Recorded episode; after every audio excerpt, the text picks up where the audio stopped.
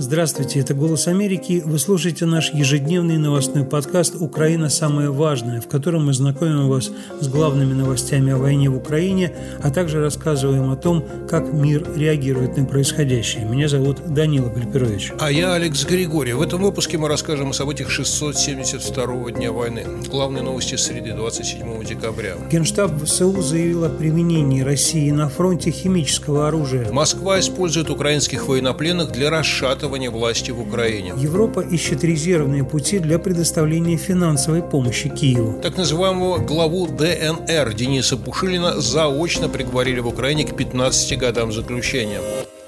Теперь обо всем по порядку. Начнем, как всегда, с военной сводки. Во вторник вечером российские военные нанесли удар по поезду с эвакуированными на железнодорожном вокзале в Херсоне.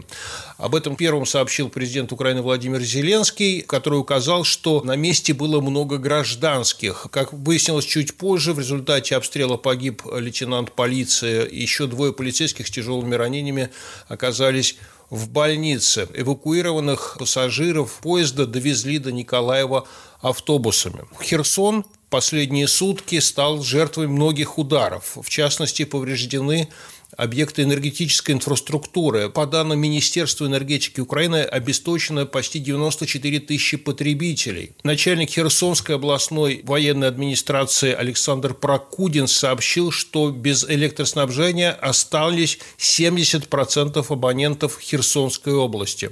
То есть за сутки по Херсону был проведен 161 обстрел, погибли 3 человека, 16 получили ранения. Крупномасштабная атака дронами, естественно, иранскими шахедами по Херсону и Одессе. 17 дронов из 32 были сбиты. В Одесской области, по сообщению главы Одесской областной военной администрации Олега Кипера, погибли два человека, четверо получили ранения, среди них 17-летний подросток. Сумскую область российские военные обстреливали 17 раз. Донецкую область, контролируемую Украиной, по данным областной военной администрации, из обстрелов погибли пять человек, трое получили ранения. Ну и генеральный штаб Вооруженных сил Украины сообщил, я цитирую его заявление, зафиксировано 465 фактов применения Российской Федерации боеприпасов, которые снаряжены ядовитыми химическими веществами. Из них только за декабрь текущего года 81 случай. При этом динамика применения растет. Так, всего за один день, 19 декабря, Россия Россия осуществила 8 атак с использованием химических веществ. То есть речь идет о нелетальном химическом оружии. В основном это гранаты и боеприпасы, заряженные слезоточивыми газами, но масштабы этого увеличиваются. И если раньше применялись только гранаты, которые в том числе сбрасывались с дронов, то сейчас российская артиллерия применяет артиллерийские снаряды с химической начинкой. И э, по данным Генштаба Украины, 14 декабря российские военные применили новый тип специальных газовых гранат с содержанием, цитирую, неизвестного химического вещества. Сегодня появились некоторые данные о том, сколько людей могла потерять Россия при ударе Украины по большому десантному кораблю «Новочеркасск». Как минимум 33 моряка числятся пропавшими без вести. Об этом сообщил телеграм-канал «Астра». Ну и очевидно совершенно, что людей на корабле в это время было достаточно много, потому что Астра, например, сообщает, что там могло быть 77 моряков, что уже известно, что как минимум 19 получили ранения. Ну, а когда говорят «пропали без вести», то, как правило, это означает «погибли», потому что во время, например, затопления крейсера «Москва» с самого начала российское командование объявляло людей пропавшими без вести – также один из моряков, служивший на корабле «Новочеркасск», заявил Астра, что на борту в момент атаки вооруженных сил Украины находились молодые призывники и контрактники. Он утверждал, что среди погибших есть срочники. Пророссийские власти аннексированного Крыма все эти данные сильно занижают. Как мы описывали вообще всю эту тенденцию, когда Россия занижает собственные потери, либо вообще о них не говорит, а украинские, как правило, умножает на какое-то большое число. Сергей Аксенов, глава оккупационной администрации Крыма, сообщал об одном погибшем и четырех раненых мирных жителях Вполне вероятно, что данные со временем о погибших и пострадавших российских военнослужащих будут проясняться и число увеличиваться, потому что, как я уже сказал, как минимум по данным Астры, там находилось 77 моряков. Ну и понятно, что если люди пропали без вести, собственно, у причала, то, скорее всего, они бы были легко обнаружены и спасены. Переходим к ситуации на фронтах. Офис генпрокурора Украины сообщил, что Запорожская областная прокуратура начала расследование по факту расстрела российскими военными украинских военнопленных под Запорожьем. По данным Генпрокурора Украины, в результате боев вблизи Работина Запорожской области в плен попали трое украинских военнослужащих. И через час после пленения их расстреляли. Видео об этом появилось в интернете. Далеко не первый случай, когда появляется видео, на котором украинских военнослужащих, то есть они люди, носящие военную форму Украины, знаки различия и так далее, имеют, согласно международным конвенциям, право на обеспечение личной безопасности, их расстреливают без суда и следствия. Да? То есть это военное преступление. При этом издание «Политико» рассказывает о том, что украинцы стали получать от военнопленных, которые находятся в российском плену, украинских военнопленных, массовые звонки с просьбой усложнить жизнь Киеву. Они вроде как говорят, что Украина не соглашается на их обмен. Э, цитирую издание, человек не получал известия о родственнике больше года, а тут он звонит и говорит, что тот жив, россияне готовы его обвинять, но Украина якобы ничего не делает. В последнее время эти звонки стали массовыми, и мы поняли, что это кампания, направленная на то, чтобы вызвать недоверие к власти. Об этом говорит в интервью политика Петр Яценко, пресс-секретарь Координационного штаба Украины по вопросам обращения с военнопленными. Это довольно резкое изменение политики по сравнению с первым годом войны. Мы помним, и мы регулярно сообщали о том, как проходили обмены военнопленными, как даже на фоне всей, естественно, враждебной риторики взаимодействовали между собой полномоченные по правам человека двух стран. Сейчас с августа никаких обменов пленными уже не проводилось, то есть несколько месяцев.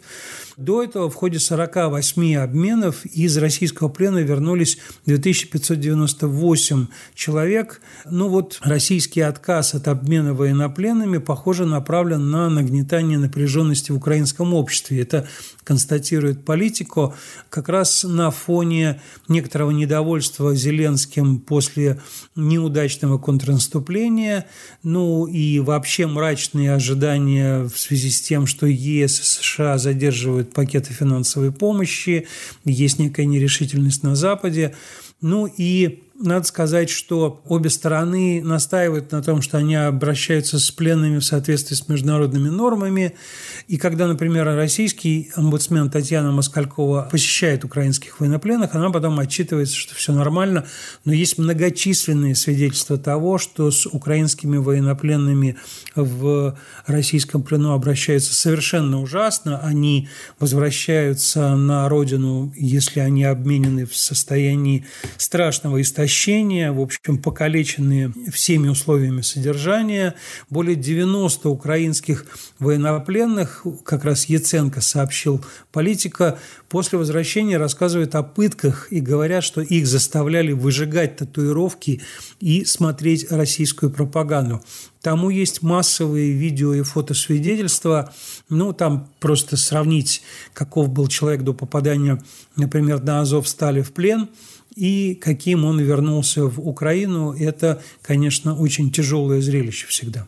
Как ты уже сказал, Саша, обращение пыточного характера с военнопленными или расстрелы их – это преступление военное. Сейчас в Европе занимаются российскими военными преступлениями. В частности, в Германии мы знаем, что уже подавались иски по конкретным случаям, а сейчас Германия установила личности россиян, которых подозревают в целенаправленных обстрелах мирных жителей в Гастомеле. Там под такой обстрел попал гражданин Германии. Берлин сейчас расследует это военное преступление, о том, что установлены люди, причастные к этим обстрелам, заявил агентство ДПА федеральный министр юстиции Марко Бушман. Ну и это офицеры, которых уже идентифицировали, цитируют Бушмана, ДПА. Если мы поймаем виновных, мы выдвинем обвинение. Если Украина или другая страна, с которой мы сотрудничаем, поймает этих людей, мы предоставим доказательства, чтобы можно было успешно выдвинуть обвинение. В общем, Германия на самом деле первая, которая расследует или принимает к расследованию иски по военным преступлениям в Украине, насколько я помню, есть какие-то дела и в других странах, но про то, как активно прокуратура Германии сейчас становится все больше известно. Ну и к ситуации на фронте. По данным Генштаба ВСУ, за сутки на фронте произошло 80 боестолкновений. Российские войска продолжают атаковать, большей частью безуспешно, насколько можно судить по данным из источников с обеих сторон, а также независимых наблюдателей. Отбито украинскими силами 29 атак на Авдеевском направлении, 14 атак на Херсонском, 8 атак на Купинском, 11 на Лиманском, на Бахмутском отбито 8 атак, на Маринском 7, на Запорожском направлении в районе Работина и Вербового 9 атак. Российские войска безуспешно пытаются уничтожить украинский плацдарм на восточном берегу Днепра, но, судя по всему, это не получается. В связи с, как кто уже говорил, с возникшей заминкой со снабжением вооружениями украинских войск, сегодня выступил командующий оперативно-стратегической группы войск Таври Александр Тарнавский, и он пожаловался на нехватку боеприпасов. А вот я цитирую Тарнавского. Сегодня большая проблема – это боеприпасы разных видов и почти всех номенклатур. Остро стоит вопрос о боеприпасах для артиллерийских систем 122 и 152 миллиметров. Что это такое? Это советские системы вооружений, пушки и гаубицы, для которых у Украины, как оказалось, не хватает боеприпасов, и все, что было накоплено из этих боеприпасов в Восточной Европе, судя по всему, Украина уже получила, и сейчас, насколько можно сделать выводы из этого заявления, Украина все больше и больше опирается на натовские системы вооружений. Президент Украины Владимир Зеленский в видеообращении к украинцам заявил, что Украина должна самостоятельно или в партнерстве производить все оружие, необходимое для борьбы с российской агрессией. И, по его словам, Украина в 2023 году втрое увеличила объемы производства оружия и военной техники. Об этом он сказал, в свою очередь, на встрече с представителями украинской оборонки. И он призвал уделять особое внимание производству взрывчатых веществ и порохов. Естественно, помощь партнеров пока для Украины является ключевой, потому что понятно, что в воюющей стране производство не очень-то наладишь. Мы уже рассказывали о том, что Япония, в которой очень долго существовал полный запрет на экспорт вооружений, сейчас ищет пути для того, чтобы каким-то образом помочь Украине, например, высвободив в США некоторые боеприпасы, которые она поставит Соединенным Штатам, а те смогут аналогичные боеприпасы поставить Украине. Рассказывали мы о том, что речь идет в данном случае о ракетах для ЗРК «Патриот». Ну и на все это отреагировали в Москве очень жестко. Я цитирую Марию Захарову, представителя официального российского МИДа. «Мы хотели бы предупредить, что в случае попадания японских ракет в руки ВСУ такие действия будут рассматриваться как однозначно враждебные в отношении РФ и повлекут самые серьезные последствия для Японии в контексте двусторонних связей. Ну, это она комментировала соответствующий вопрос, потому что новость действительно довольно важная. Очевидно совершенно, что Москва еще каким-то боком надеется на то, что Япония не так жестко все будет делать в отношении России, как это делают остальные страны большой семерки. Ну и действительно, в общем, остальные поставляют в открытую Украине вооружение. Япония этого не делает, но Япония расширяет санкции. Япония очень сильно помогает Украине деньгами. И в частности, например, за декабрь самым крупным донором бюджета Украины стала Япония. Она обеспечила льготное финансирование и предоставила грантов на 2,2 миллиарда долларов. Это отчет госбюджета Украины. На самом деле довольно серьезные суммы и от других стран, но Япония в этом смысле впереди их всех. И ЕС, например, в сумме предоставил меньше, чем Япония. ЕС в декабре предоставил Украине 1,6 миллиардов долларов, а Международный валютный фонд около 900 миллионов. Ну, помощь предоставляется как на уровне государств, э, так и на уровне отдельных городов, муниципалитетов. Мэр Киева Виталий Кличко сообщил сегодня о том, что Киев получил от городов-побратимов Берлина и Лейпцига несколько современных автомобилей для реагирования на чрезвычайные ситуации. Это пожарные, спасательные автомобили, автомобили повышенной проходимости и так далее. И эти автомобили поставлены за счет Министерства экономического экономического сотрудничества и развития Германии, по словам Кличко. Между тем, ЕС в целом готовит некий альтернативный план военной помощи Украине. Он сильно меньше, чем первоначальные планировки 50 миллиардов евро на срок в три года. Сейчас говорят о 20 миллиардах евро. И, в общем, мы помним, что на этот план наложила вето Венгрия. В феврале состоится саммит ЕС, посвященный помощи Украине. Вот к этому саммиту готовится тот план, который может обойти венгерское вето. Крупнейшие страны ЕС могут выдать госгарантии, под которые Еврокомиссия может занять на рынках до 20 миллиардов евро. Это, в общем, известная практика. Похожий механизм использовался для финансирования пакета помощи странам ЕС во время пандемии ковида. Ну и Financial Times рассказывает о обсуждении вот этой новой схемы. Много чего говорили о том, как именно попытаются нейтрализовать, что называется, Венгрию на февральском саммите ЕС, чтобы она не обрушила очередные планы Европы по финансированию помощи Украине – но вот этот план на 20 миллиардов евро и такой вот под госгарантии предполагается реализовать, если все-таки не удастся уговорить Орбана снять вето с заблокированного пакета помощи. Ну, очевидно совершенно, что ЕС нужно как-то усиливать все эти переговоры и разрабатывать какие-нибудь работающие планы, потому что ЕС пообещал Киеву, что помощь поступит не позже марта.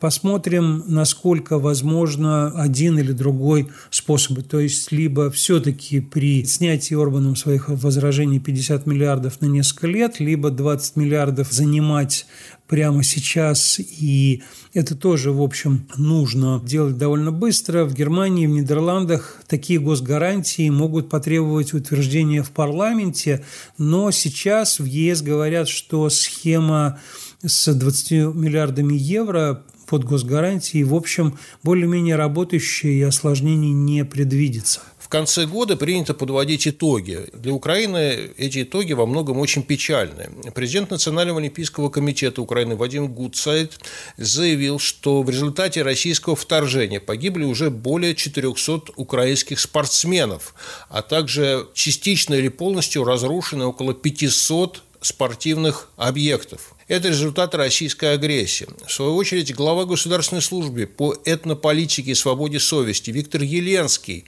заявил, что после начала российского вторжения в Украине повреждено или разрушено 500 культовых сооружений. Цитирую Еленского, мы знаем, что уничтожено полностью 100 храмов, а 500 или разрушено, или наполовину разрушено, или повреждено. А по его данным, более 30 священников были замучены или убиты российскими оккупантами во время оккупации украинских территорий. Можно только представить, сколько средств и сколько усилий придется потратить э, свободной независимой Украине для того, чтобы восстановить и каким-то образом компенсировать эти гигантские потери. При этом в Европе сохраняются люди. Я сегодня говорил уже о Викторе Орбане, есть и другие политики, которые предлагают заморозить конфликт, в общем, говорят о том, что Украине надо согласиться на временную потерю территории ради перемирия. Это при том, что, как мы знаем, Россия творит на этих самых оккупированных территориях. Собственно, это главный довод всех тех, кто выступает за то, чтобы Украина не замораживала конфликт, а освобождала свою территорию, потому что Россия устраивает на захваченных территориях настоящий лагерный режим. Так вот, тем не менее, именно к заморозке конфликта призывает премьер немецкой федеральной земли Саксония Михаил Кречмер. Он об этом говорил раньше, он сейчас опять наговорил разных цитат на эту тему. На это довольно жестко отреагировало Министерство иностранных дел Украины. Заявление МИДа Украины говорит, что любые уступки России будут означать лишь расширение агрессии в будущем. Цитирую, «Если Украина смирится с временной потерей территорий, российские войска станут ближе к Германии и к Саксонии в частности». Кстати, Путину хорошо известен этот регион за время его службы под Дрезденом. Надо сказать, что действительно в Восточной Германии, где сильно укрепили свои позиции такие вот мягко относящиеся к России силы, в том числе партия «Альтернатива для Германии». Есть вот это вот настроение заморозить конфликт и так далее, но пока федеральное немецкое правительство действует по-другому. Но есть и отдельные компании, которые мирятся с тем, что делает Россия, и совершенно не собираются с ней прекращать какое-то взаимодействие. В частности, большой косметический бренд Avon, который когда-то был основан в США, а сейчас он принадлежит бразильской компании, он решил не продавать свой бизнес в России. Дело в том, что сначала весной 22 года Avon приостановил инвестиции в российский бизнес и думал о том, чтобы продать свое предприятие в подмосковном Нарафаминске, но вот передумал. Теперь Avon хочет оставаться в России. Дело в том, что там он занимает второе место среди косметических компаний, работающих по схеме прямых продаж, там довольно большие выручки, ну и вот решили не терять эти деньги, которые для Эйвона, судя по всему, не пахнут.